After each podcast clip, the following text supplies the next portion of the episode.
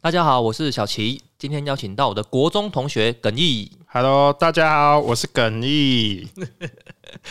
今天呢，我们要一起来聊聊健身的心路历程。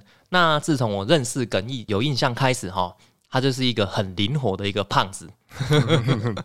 我们出社会之后呢，也只是球友。那自从他健身之后呢，整个人瘦了一大圈哦，让大家都很惊讶。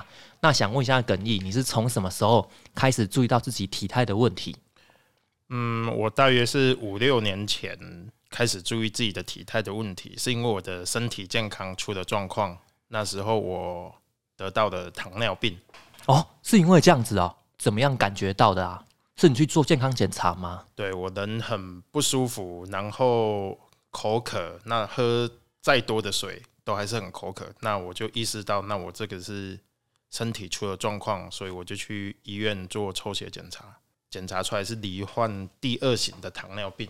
那可以问一下，第二型是有到多严重吗？我不是很清楚。我发病的时候是很严重，要打所谓的胰岛素，已经到这么严重了哦、对，而且每天都得吃药。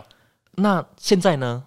现在因为我很自律，这样子调整过来，我已经完全没有服用药物的。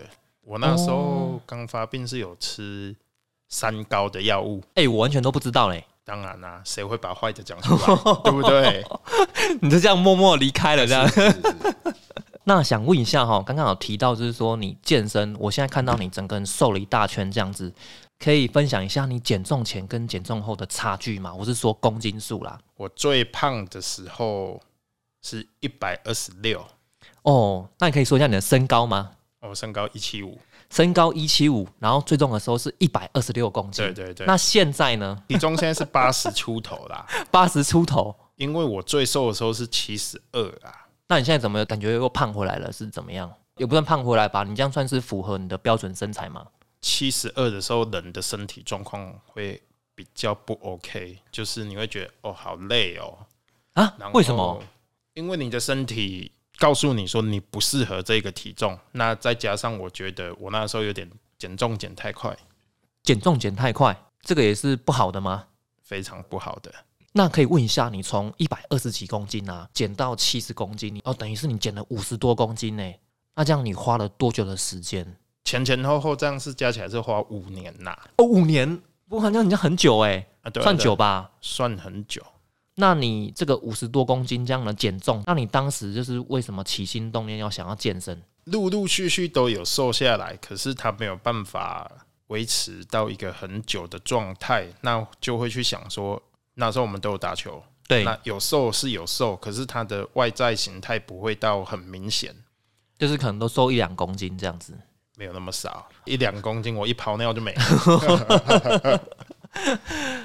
因为我那时候跟你打球，大家一起运动这样子的时候，瘦到九十几的时候就瘦不下去了。那时候，哦，有瘦那么多哦，嗯那时候、哦，感觉不出来呢，对啊，所以我说要看得出来要更多。要更多，要五十公斤才看得对出来。对对，就会想说，哎、那时候健身约莫两年前，健身开始慢慢的盛行，那我就想说，是不是应该来去健身，有办法来达到自己想要的那个体态？所以我就去询问啊，一些健身房啊，然后开始尝试健身这样子。那所以现在有达到你想要的体态吗？目前是还没有，因为健身这个东西路程太长了，健身没有办法在两三年内说哦，你就是会变成一个肌肉男，他需要蛮长的时间的啦。所以你是想变成肌肉男吗？线条好一点就好 不用到肌肉男。对啊，对啊，现在好像蛮多女生就是有去票选，好像不是特别喜欢肌肉男呢。对啊，当然啦，那你这样减重是花了五年的时间，对对对，但是是在前两年的时候才开始接触这个健身，这样子对对对，才有这个明显的效果，是吗？是的。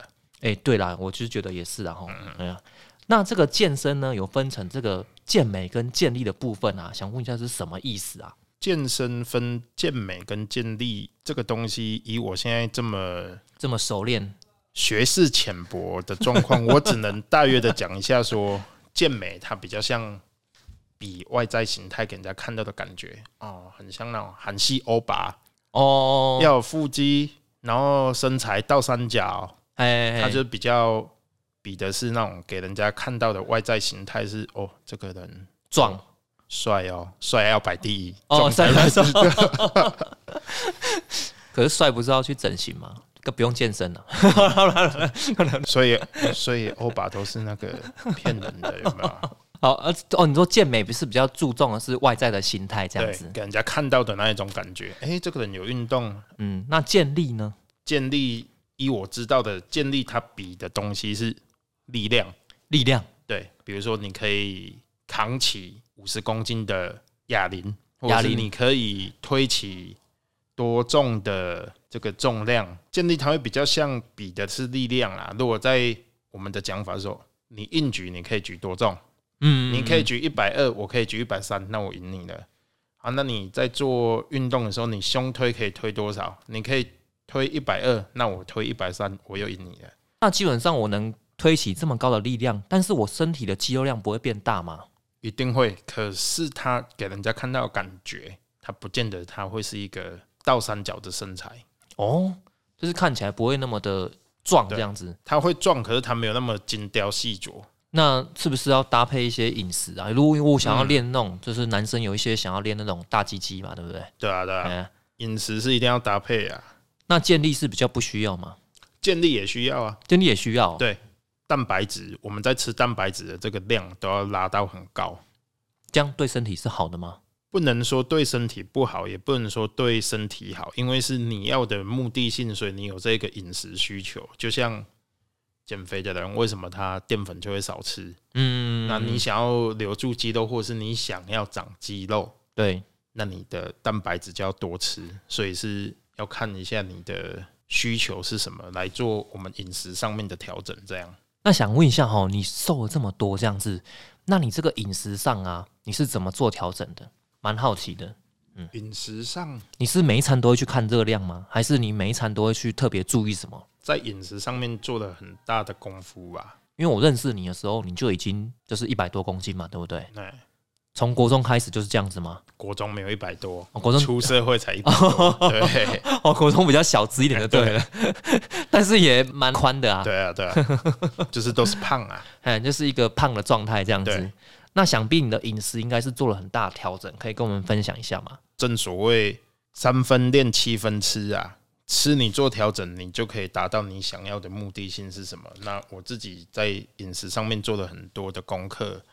那如果你是单就减重的饮食，还是要练肌肉的饮食，它的方法就不一样了。我相信啊，就是像你已经成功能这样瘦身了，那相信你的饮食调整应该是做的非常的不错啊。你是现在都怎么吃这样子？开心的吃就好了，开心的吃就好了。因为我已经有一个技能在我的身上，我看到食物的时候，我的脑袋会显示出这个食物多少卡路里。这个已经有训练出来到这种程度了，对对啊对啊，所以你有这个技能的时候，你在看食物的时候，你会去想说，诶，我多吃了这个，那它会是几卡？那我少吃了什么？这样一天下来，总共的总量要达到我自己想要的那一个目的性，这样子，嗯就像。一块鸡排几卡，我可以马上告诉你。那一块鸡排会有多少的蛋白质，我也可以直接告诉你。所以它会变成是我自己一路走来做的功课的一个技能，这样子。呃，任何的食物在你心中其实都已经有一个卡路里的一个锚定的，对了啊，哦，对，但是基本上这个东西是不好的，是因为减重的人他会被这个东西所框住的，他会觉得说，嗯嗯，这不好，我不要吃，嗯，这个是加工的，我不要吃。其实都可以吃，但是你要有这个技能的时候，你就会知道说我多吃了什么，哪边就要少吃了什么。那你没有一个规律的一个饮食方式吗？没有。你必须先了解食物的六大类，必须了解你为了什么的状态下去做食物的配比，它就会有三大营养素的问题。那像我现在目前又要在减脂，嗯，那我现在目前走的是低糖饮食，它的配比尽量就是淀粉类会抓二十到三十趴，那蛋白质会抓在四十趴，那油脂也会抓在四十趴这附近，以这三大营养素下去配比啊。对，像你这么瘦，我就一直跟你讲说，你就是要多吃饭才会长肉，练肌肉以及你想要什么状况，所以这个饮食的调整是都不一样的。我已经胖很多，感觉出来吗？完全看不出来，你可能要花五年的时间来胖。那所以你的饮食就是心里面的判定去做控制，这样子。因为我是算一个过度努力跟完美主义者。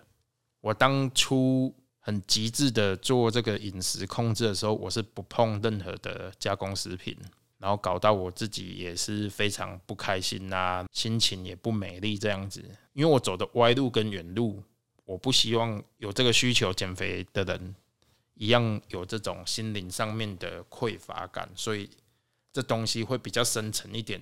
哦，你这个让我想到我在刚退伍的时候，那时候我也是很养生嘛，然后我就是尽量就是少糖少油这样子，是，然后发现这样长时间吃下来啊，诶，那个便秘非常严重，对对啊，因为没有油脂嘛，对不对？没有油反而 反而那段时间这样子极端的饮食，对身体其实是更不好的。没错，之前在文章里面有分享到这个溜溜球效应啊，可以跟我们分享一下什么是溜溜球效应吗？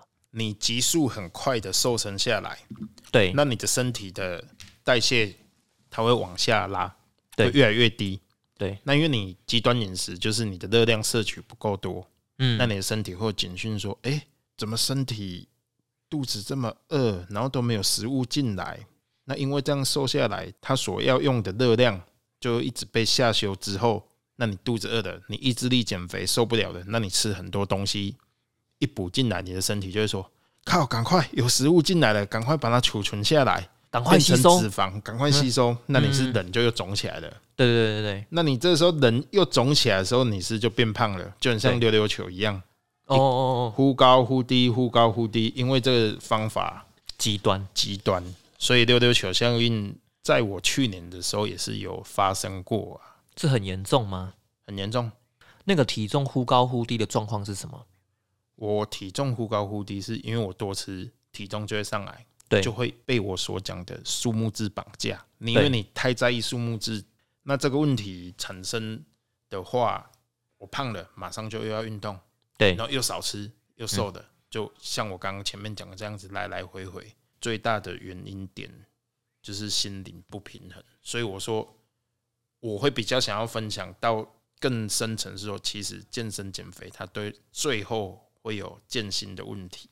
那你是每天都会回家，就是去量这个体重吗？我那当时时候是每天早上如测完之后比较轻，然后就量个体重，只穿内裤而已。哦，连这个都有差呢哈，不戴有有手表，什么都不要戴这样。对，没错。其实我蛮难想象你这种生活啦，就是因为我家连体重机都没有这样子，我完全不会 care 那个体重还是什么之当类的。然啊，对啊因为你是一辈子的瘦子，那我是一辈子的胖子。为了想要瘦，所以我们刚好是相反的这个状况。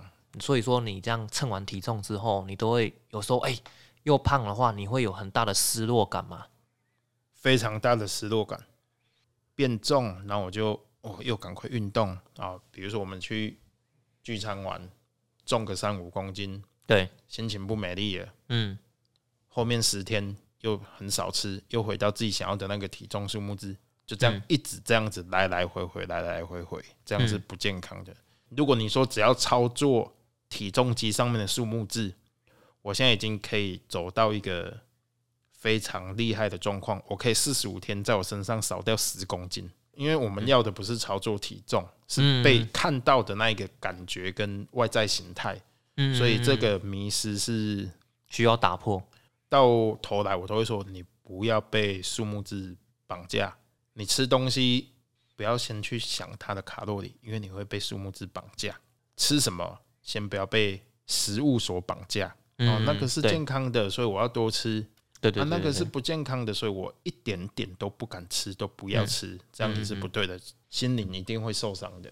对，就长时间这样，我觉得很压抑然后对对对，嗯压抑。应该说，我本身也算蛮养生的啦。像我前几年，我可能都不吃炸物这样子，就是我都不吃那些油炸类的啦。对哦，但是这几年呢，有有时候经过那个鸡排店，有没有？哎我就想说，哎、来一片那个香鸡排这样子啊，吃的的确是很爽啦，很舒服，对啊，然后那个口味很重嘛，对不对？但我觉得这样好像其实也不是不好哎、吃了之后怎么去调整啊？要不然我们今天讲一天三餐，你中餐吃比较油腻，那你就知道你下一餐晚餐的时候你就不要吃那么油腻。中餐有一些饭局，对，那你知道说我肉吃比较多，那就嗯相对的，那你就会去调整说，诶，那我晚上就吃个轻食就好了，因为中午肉吃那么多的，那我晚晚餐我就吃个轻食就好了。嗯，那这样才不会导致所谓的说什么都是用批判性的那种想法，就会想说，哦，这个就吃这个东西罪大恶极这样。对啊，嗯好像吃了会死人一样啊，嗯吃了会胖一辈子瘦不回来啊。对对对对对对对，那个就是会较有心灵层面的问题啊。可能就是不要把这个食物太污名化了哈，对对对，嗯没错。不然你那个心里的魔障会很多。而而且会走到焦虑跟恐惧这一块。嗯，而且一天三餐呢，等于你一天要面对三次，这样很痛苦了哦。呃，你现在这没有健身的经验呐、那我也曾经健身过了哈，但是我没有持续，因为我我其实我去的时间不长啊，我就可能买那个类似像一个月的包月这样子、啊，我可能去没有几次。如果我是一个健身小白，哦，就是我是一个初学者，那你有没有给我们这些健身小白什么建议这样子？然后再来是健身房的费用是怎么收？对啊，这个有没有什么建议要提供给我们这些新手？基本上我也是健身小白，因为我也才健身两两年的而已，两年不够久吗？不够久。我觉得也比我们久很多啊。对啊，对啊，健身哥，我还是小白而已，健身小白而已。因为我用我自己的角度来讲的话，该如何开始是，如果你只是要运动的话，你喜欢打羽毛球，你喜欢跑步、游泳，那你为什么要健身？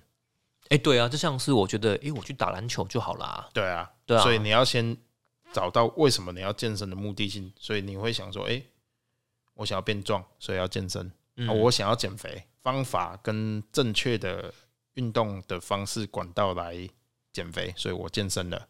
我自己那时候是跑遍全普里的健身房，然后去看看设备环境，因为你一定要够舒适嘛。对，你不够舒适，你去运动，你就会运动不下去就，嗯，这个感觉我不喜欢。对，这个柜台的小姐不够漂亮，我不来。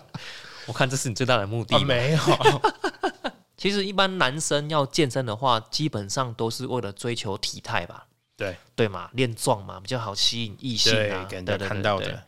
那如果我要健美的话呢？对啊，有没有什么建议？这样，还有你就是跑遍了普里各大健身房，有没有对给我们什么推荐？这样，普里的健身房基本上我都运动过的。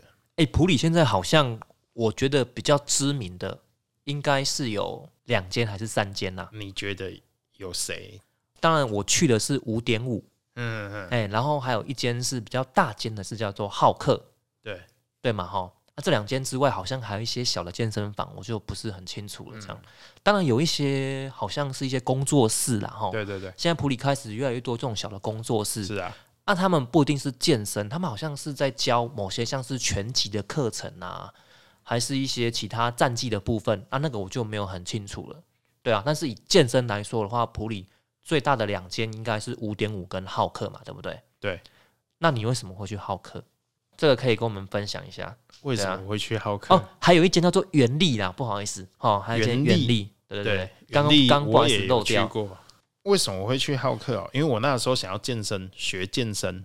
对，那我到每个健身房参观完之后跟介绍，我觉得浩克给我的感觉比较温暖，比较温暖，对，嗯，讲话比较客气哈，有服务之外，他那种温暖度，就是他是出自于说他真的想要帮助你跟关心你，哇哦而而不是商业行为太多这样。是妹子发自内心没。有没有，哦，你的意思是说，就是服务人员第一时间跟你接洽的感觉比较好？对，而且我是要学健身，我我发现如果以师资以及教练的人数来说的话，是好客是最多教练的。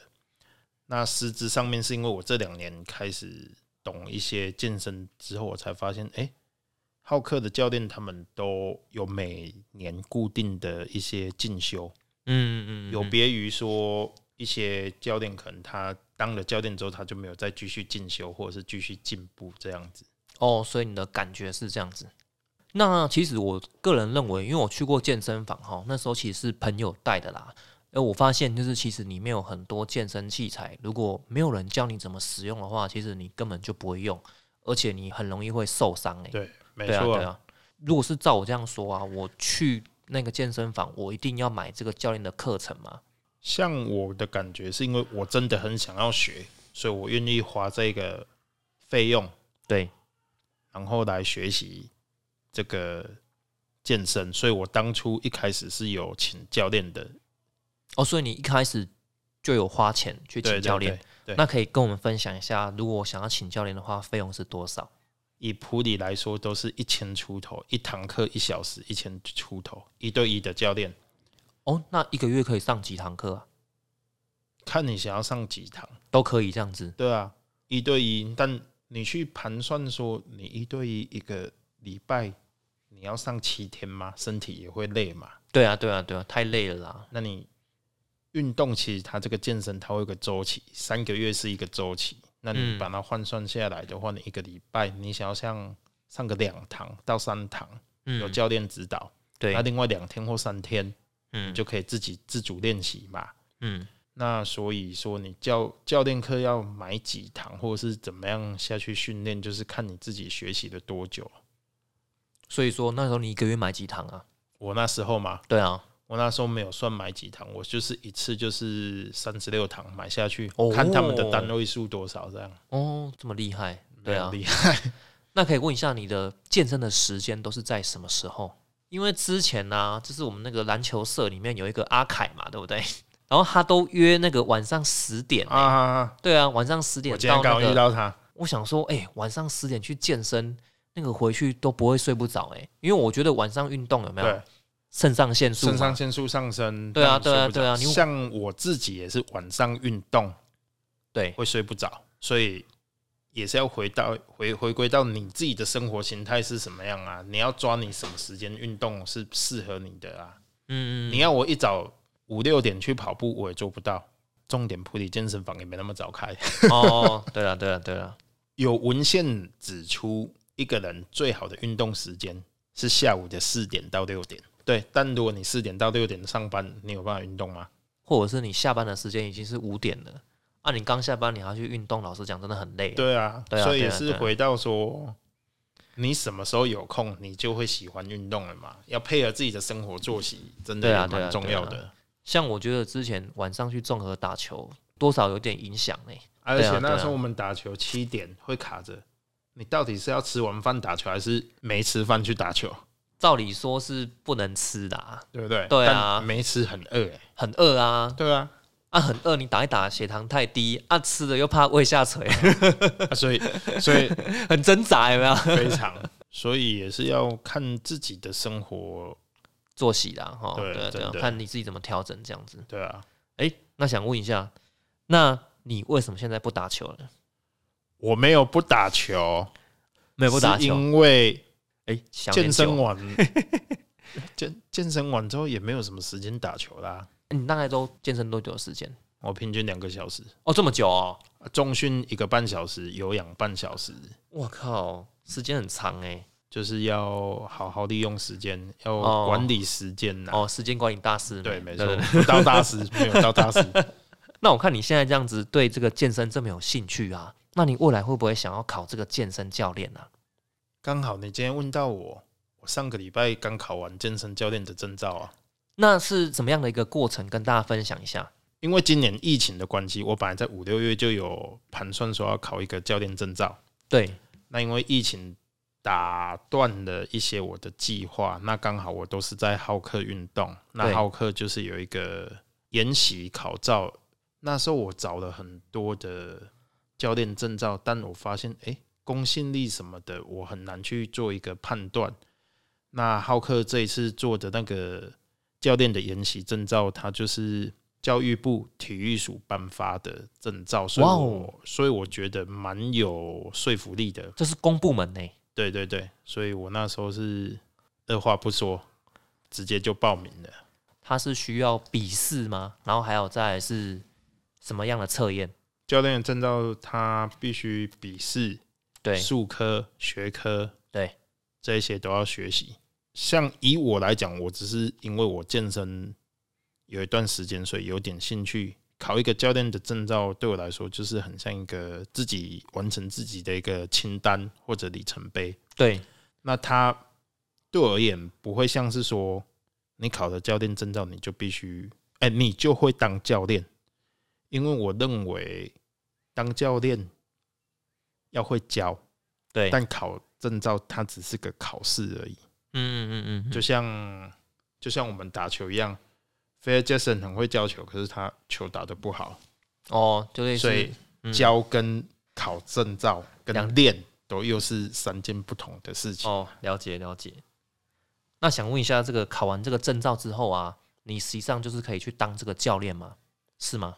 实际上，它就是个证照。你说要当教练，对我而言，我觉得是不行的，因为你也需要经过一个系统或公司的培训啊，要不然、哦，要不然你考了一个证照教学生的话，就能授课收费，这样也太容易了吧，对不对对？啊对啊，那这个证照需要花费吗？哎，当然需要，花多少钱？蛮便宜的啊，五千块而已。五千块。对啊，那这个证照有有分什么丙级啊、乙级啊之类的吗？哦，有有有，所以你就是考过一个丙级的证照这样子嗯我是 A B C 吧，，A、B、C 哦，哎，我是 C 级，哦，它是分 A、B、C 这样子。对对对，哦原来是这样。那所以你没有想要往教练这个方向去发展？因为我还是我的本业要做啊，哦它就是真的是健身对我来说，就真的它就是一兴趣个兴趣。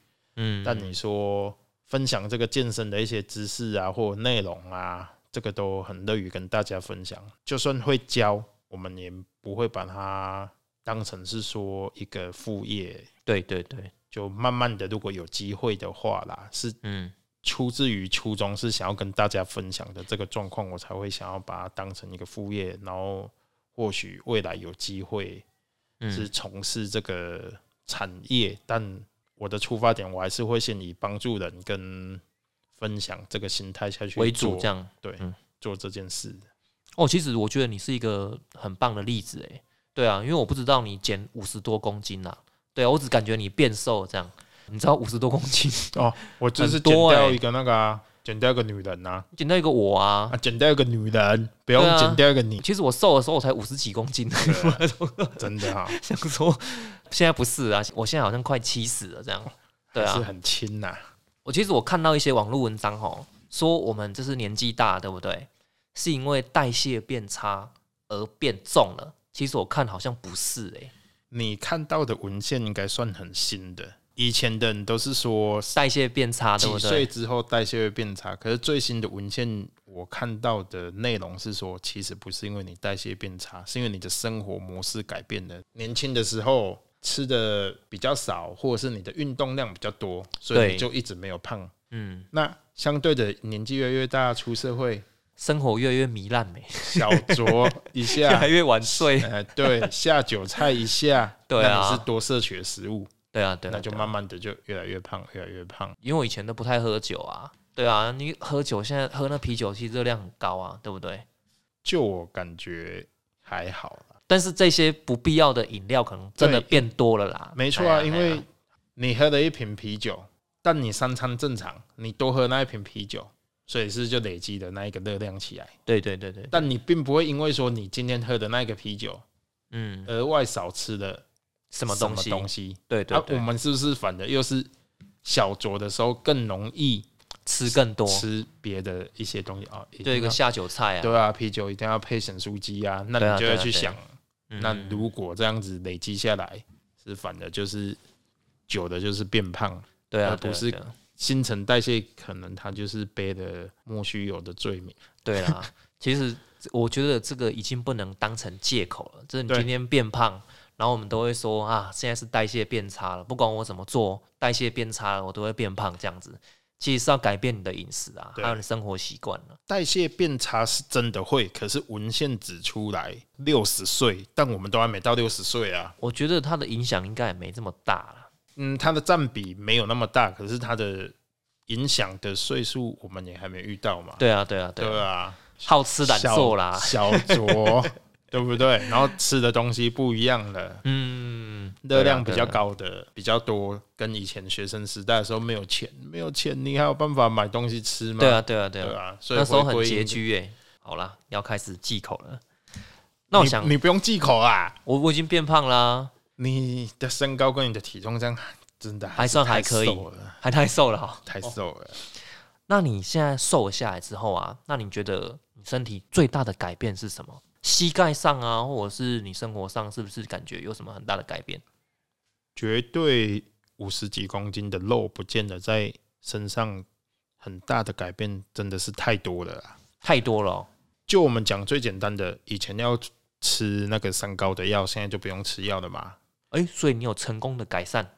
对啊，已经停止服用药物了嘛。外在最简单的，很胖的时候爬个楼梯你也会喘。那以前很胖的时候，超级会流汗的，真的假的？超级会流汗，这有差哦，有差，因为没有脂肪保护你，这真的有差。真的超会流汗的。所以，呃，好这样讲好像会攻击到某些人。所以胖子很会流汗是真的。我觉得，因为他就是很怕热，所以很怕热就要散热，所以就很会流汗了。必须老实说，我目前这样子是开始变成我会怕冷了。会怕，哦、真的？哦、会怕。有差哦。非常有差。以前冬天不用穿外套睡觉，我哎、这两三天是刚好天气变比较冷。对，我冷现在那个冬天睡觉还要穿外套呢，穿厚外套来睡觉呢，要不然太冷了，脂肪哇变薄，没有脂肪来保护你啊。哦，所以少了那个脂肪衣，这差这么多哦，就我而言，我自己的。感觉。感觉真的。没有以前没有怕冷这个东西，只怕热，然哦。后现在是怕冷又怕热，哎、这样好像不太好，就是 少了那个脂肪衣的保护，这样。那所以说，你觉得就是也比较不会累，这样子，精神比较好。精神会比较好是一定的啦，那比较不容易喘。还有一个东西也算是比较肥胖的人应该都有体验。很胖的时候，一百二十几公斤的时候，我有一天也是惊觉说：“哎，我绑个鞋带怎么喘成这样？真的假的？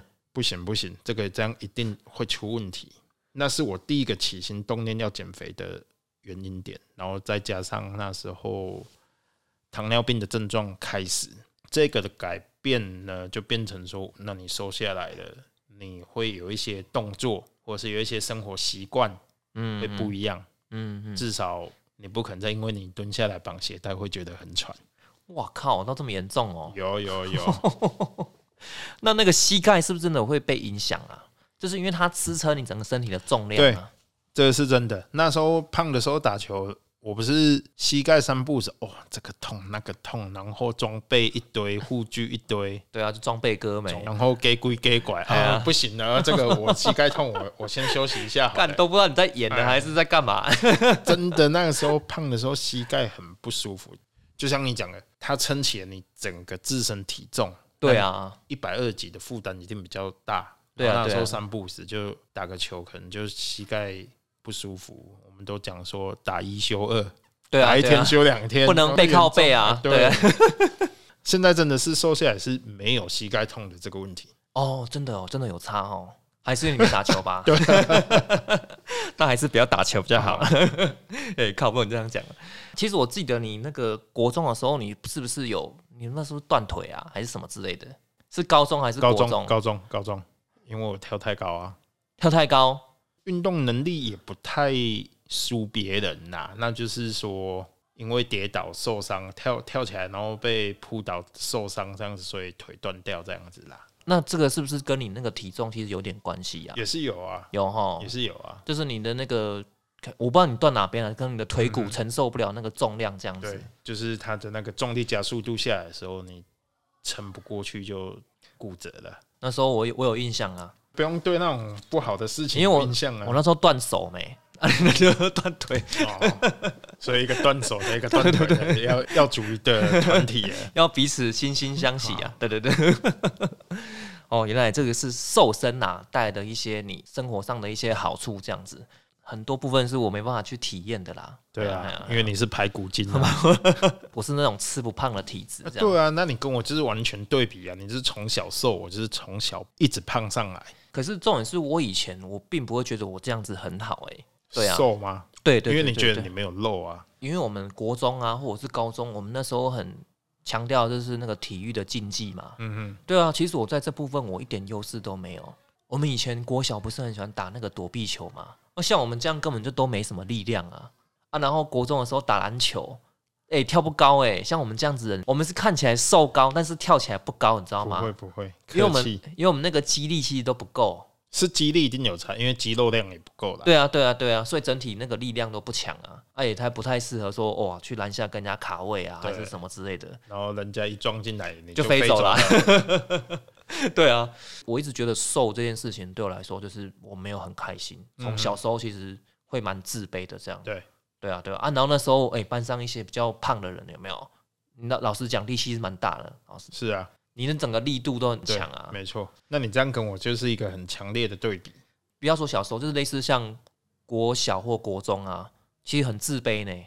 因为那时候我们其实都没有什么体育之外额外的兴趣啊。说实在，也没有网络嘛，也没有电脑，好像下课回家就打打电动，不然就打球而已。所以那段时间其实就是过得还蛮忧郁的啦。所以我才会说，不管你是瘦或是胖，你要有一个目标性跟目的性，然后你才会达到你自己希望达到的一个体态。嗯，其实还是要努力去追求啦。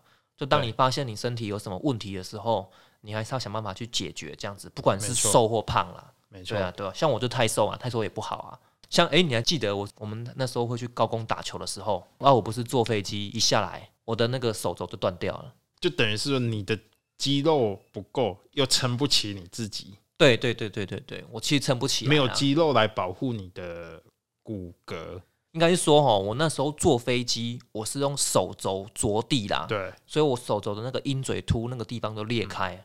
但是我有想过哦，如果其实我当下我是用手掌去撑的话，我觉得也是会断的啊、因为我根本就没什么力量、啊。对啊，肌力不够，肌肉不足，我用手掌去撑可能会断另外一个 地方。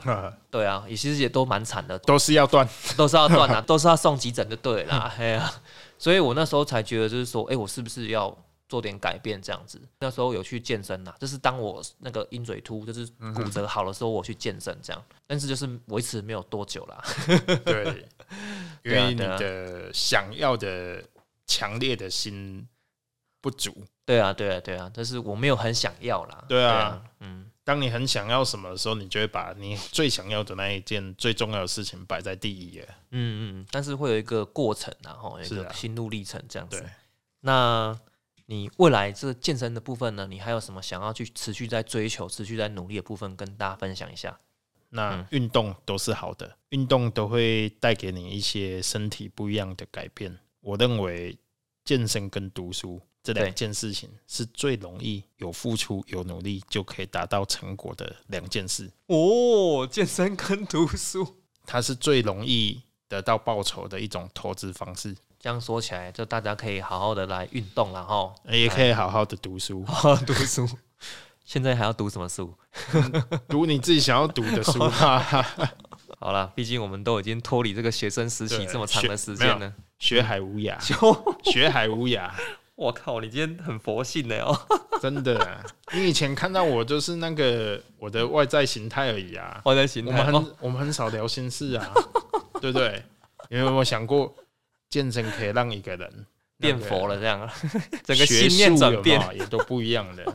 因为我们已经提升升华到身心灵的地步了，已经干话越来越少了，比例比较少而已。看你靠爽成这样啊，今天那么震惊是怎样？也还好啊。哦，这是你的正常心态了，哈，正常心态。啊，现在状态都几乎都是这样，都是这样哇，那对啊之后、那之后可能很难跟你聊天的呢哦。对我们越来越严肃了嘛。好啦，那我们就很感谢今天耿毅的跟我们分享，那他下一集呢会跟我们带来就是健身也要健心的这个部分。那我们今天很谢谢耿毅的分享，谢谢。好，谢谢喽，拜拜。